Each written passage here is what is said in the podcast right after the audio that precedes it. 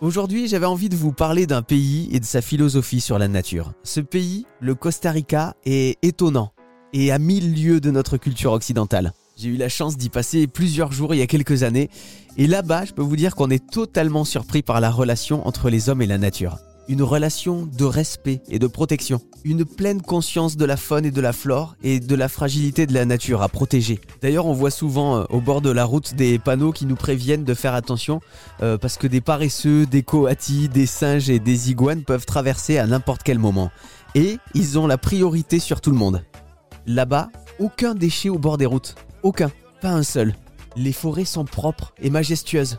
Et l'homme est bien conscient de sa place sur la planète à sa place, sans aucun sentiment de supériorité, dans le total respect de la nature. D'ailleurs, je crois que j'ai encore euh, cette photo en pleine forêt euh, de cette affiche qui remet l'homme à sa place dans la nature, qui est notre mère à tous. Je crois que c'est ce que disait l'affiche. Le Costa Rica, qui comme la plupart des pays a souffert d'une agriculture intensive, c'était entre les années 50 et 90. Les forêts d'ailleurs étaient passées de 75 à 26% de la superficie du territoire. Mais tout a changé en 96 quand le gouvernement a mis en place un programme pour restaurer la forêt du pays.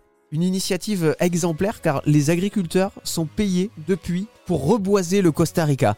En fait, s'ils acceptent de limiter, voire même de réduire leur surface de culture, ils bénéficient d'un paiement pour service pour l'environnement. Et cette mesure prise en 96, elle a vraiment marché parce que désormais, les forêts tropicales recouvrent à nouveau plus de la moitié du territoire du Costa Rica. Un modèle inspirant pour notre planète.